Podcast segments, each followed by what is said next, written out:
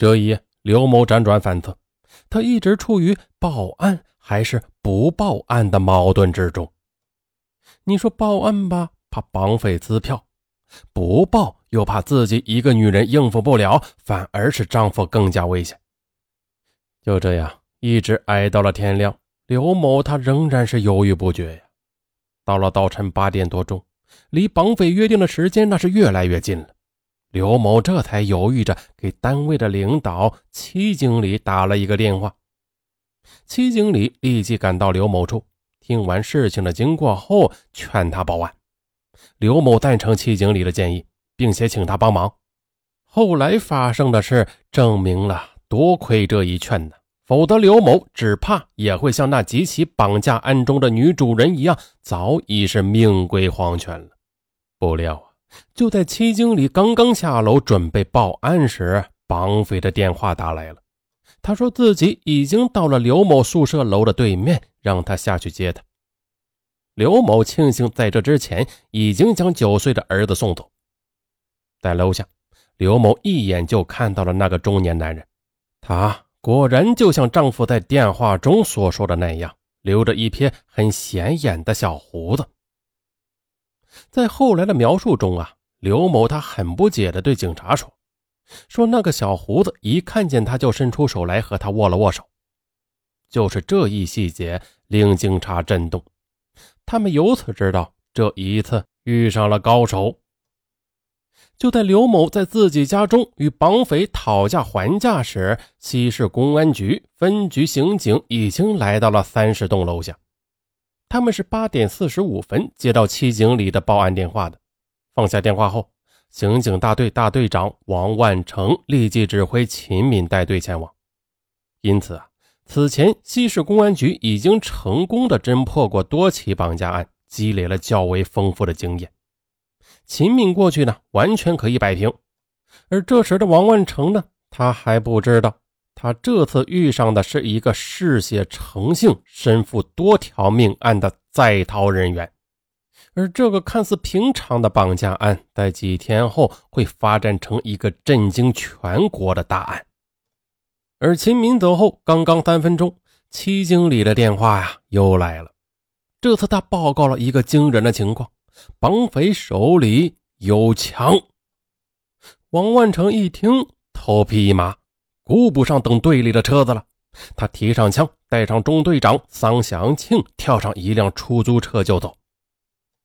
进了省安装设备公司宿舍大院，秦敏他早已等在那里了。让他松一口气的是，受害人家属刘某借口出来借钱，已经摆脱了绑匪的控制，此时呢，正和公安们站在一起。听了刘某的叙述。特别是听刘某说，绑匪扬言自己是杀过人的人，并且曾掏出枪来威胁他的时候，王万成深感情况要比原先想象的严重和复杂。接下来，他迅速布控，把几名侦查员安排到几个楼梯口，自己又贴了上去，对绑匪所处的四零九室的情况做了实地侦查。还好刘某已经出来了，否则是真的不堪设想啊！根据刘某的回忆，绑匪几次与他通话都用的是公用电话，因此判断他没有手机。所以呢，趁着绑匪还没有发现公安的行动，王万成果断的令人剪断了刘某家中的电话线。那是放出来跟呢，还是围在室内打呢？王万成一时无法决定。绑匪手中有枪，那一旦放出来的话，跟踪又失败。那不仅直接威胁到人质的安全，而且可能危及人民群众的生命。请示市局，市局杜明克副局长在综合分析了各种情况后，果断拍板围捕。幺幺零大队以最快的速度布控了整个出入口。于是呢，就发生了开头的那一幕。这时呢，绑匪从朝北的窗口探出头来。看着院子里站满了荷枪实弹的公安民警，他意识到啊，自己这一次只怕是要栽到合肥公安手里了。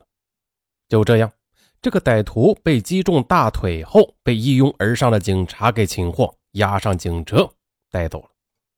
警车一路呼啸，毫不停歇地开到了幺零四医院抢救绑匪，而在手术台上的绑匪呢，他却哇哇乱叫，拒不说出人质藏在哪儿。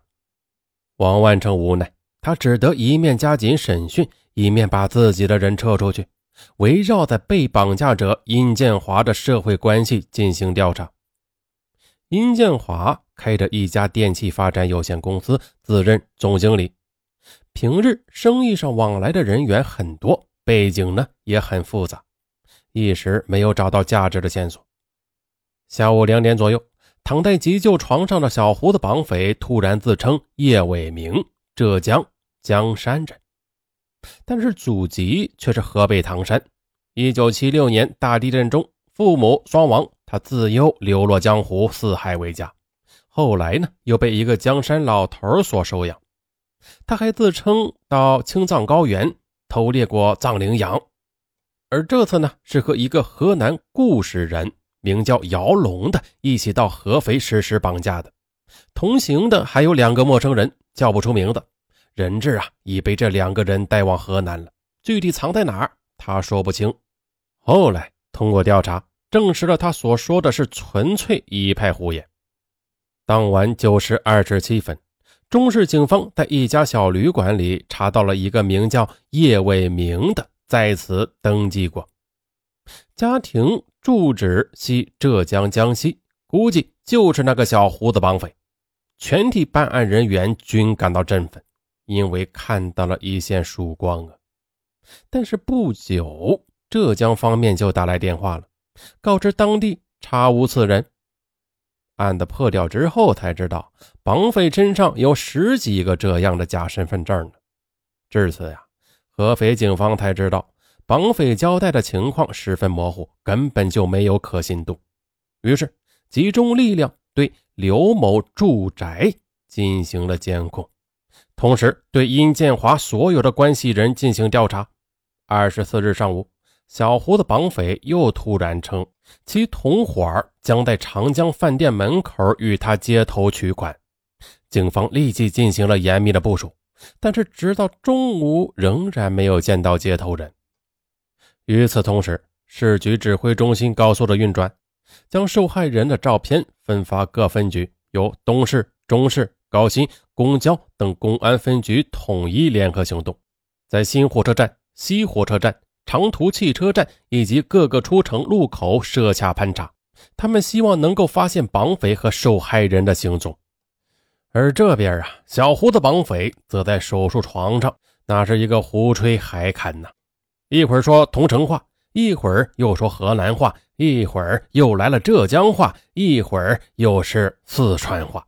他和公安打起了马虎眼在接下来的两天中，他或是胡言乱语，扯得不着边际，或者是拉出一副死猪不怕开水烫的架势，不论你问什么。他都给你来一个一言不发。不是说到这儿，怎么那个女魔头劳荣枝怎么还一直没出现呢？不是尚文，你是不是说错案子了？没有，下集下集这个女魔头那就出来了。再就是啊，时间原因，今天上文呢只能说到这儿了。嗯，这个女魔头啊，只能明天说了啊。明天我给大家好好的说一说。大家呢不要打我，我特怕疼！嗯，我爱你们，各位听友，晚安。